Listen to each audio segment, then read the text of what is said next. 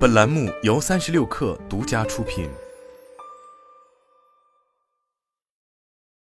本文来自消费最前线。前段时间六百一十八落幕，五菱宏光意外成为想不到的赢家。辛巴在直播间里一口气卖出五千多台五菱新能源，这个成绩根据行业相关人员计算，相当于将近三十家线下四 S 店一个月的销量总和。要知道，五菱宏光在整个四月的总销量也不过才九千多辆。换句话说，辛巴一次直播就完成了五菱宏光半个月的销量成绩。今年车市多少有些冷寂。乘用车终端销量数据显示，四月国内汽车销量为一百六十二万辆，环比微跌百分之三。其中，燃油车销量一百一十二点五万辆，勉强与上月持平；新能源车销量五十万辆，环比下滑百分之八点四。第一季度中，不少车企元气大伤。广汽集团累计销售新车五十三点九万辆，同比下滑百分之十一点二三，总收入两百六十三点九三亿元，同比增长百分之十四点零三，净利润十五点三八亿元，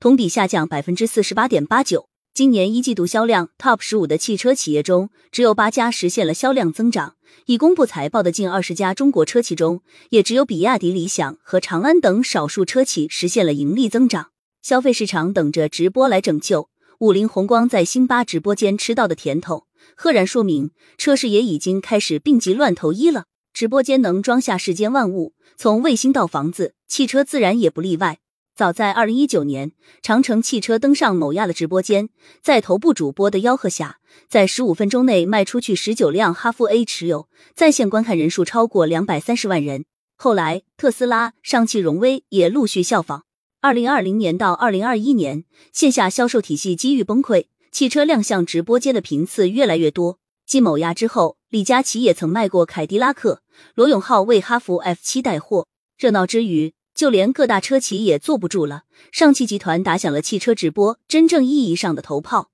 时任上汽乘用车副总的宜金明第一次以网络主播的形象亮相于公众。随后。东风乘用车副总经理严宏斌、广汽集团总经理冯新亚、理想汽车创始人李想以及一汽大众六十六名高管，皆开始活跃在直播间的镜头前。只不过，与其说这是一场场销售买卖，但不如说是宣传色彩更重。特别是对于新能源汽车来讲，当时急需整个行业联手渲染消费气氛，而线上直播卖车也渐渐显露出无法忽略的水土不服。以李佳琦为例，作为顶流主播。彼时，凯迪拉克直播卖车，峰值观看人数高达一千四百八十六万。但由于隔着屏幕，网线对面的消费者始终不能近距离的感受汽车的性能，加上李佳琦本人对汽车的了解远远不及本身更擅长的美妆，消费者关心的养护以及必要的各项费用也没能及时清楚的传达，最终形成的订单量并不算高。汽车这种大宗商品进入直播间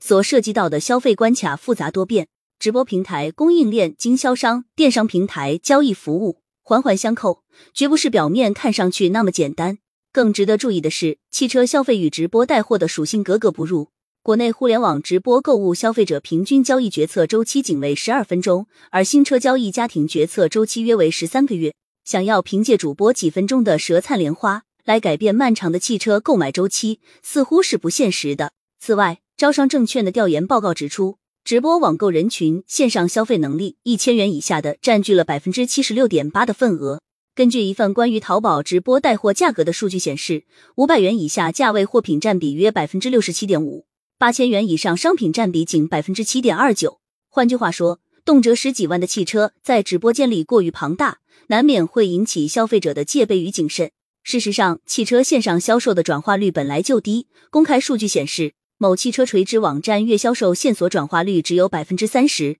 未来汽车日报所披露的订单转化率甚至仅为百分之八。汽车消费难以融入直播间，也不是什么意料之外的事。两年前，汽车经销商的综合复工率一度低到只有百分之十，直播间是下下策的选择。但二零二三年，直播卖车卷土重来，车市不想放弃直播间，更不想放弃无甚活力的自己。在常人的意识里，从线下到线上，本质上改变了一个行业的销售性质，所带来的优势很多，例如减少销售成本、租赁成本，甚至人员成本。但有时候事实恰恰相反，直播卖车历经三年依旧不温不火。一个关键的原因就是四 S 店普遍撑不起直播带货的运营成本，线下四 S 店的经营成本向来不低，根据行业相关资料，一个中等规模的自主品牌四 S 店，一个月员工的工资、店面租金等运营成本约三十万元。一个合资品牌保守估计得在六十万左右，豪华品牌四 S 店更高。组建一个直播销售团队需要多少钱？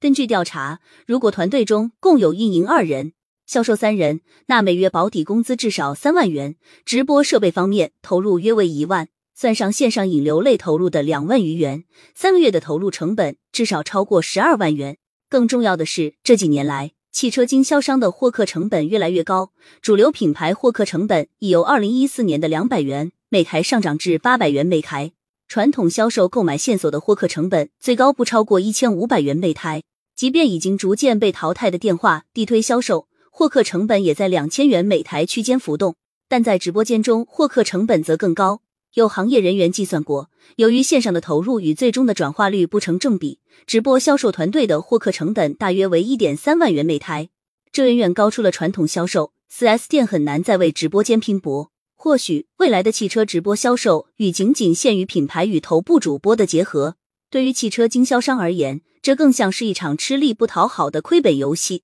从去年开始，汽车经销商的日子就过得捉襟见肘。据中国汽车流通协会调研。二零二二年来，有百分之四十一的汽车经销商出现闭店现象，多数闭店时间在两周以上。有百分之七十三的经销商无法完成销量任务，其中百分之六十一的经销商任务完成率不足百分之八十。二零二三年眼看过半，中升集团、永达汽车、新丰泰集团、美东汽车、广汇宝信、和谐汽车、百得利控股和正通汽车相继发布了二零二二年度财报。财报显示。二零二二年八大经销商毛利率均在百分之十以下，最高的是中升控股百分之八点九，去年同期为百分之十点五。除去最高值与最低值，经销商毛利率普遍降低在百分之六点六至百分之八点八之间，盈利水平集体下滑。在这种情况下，再去摸索前路不明的直播模式似乎不现实，而且。线下四 S 店所承载的业务远远不止销售部分，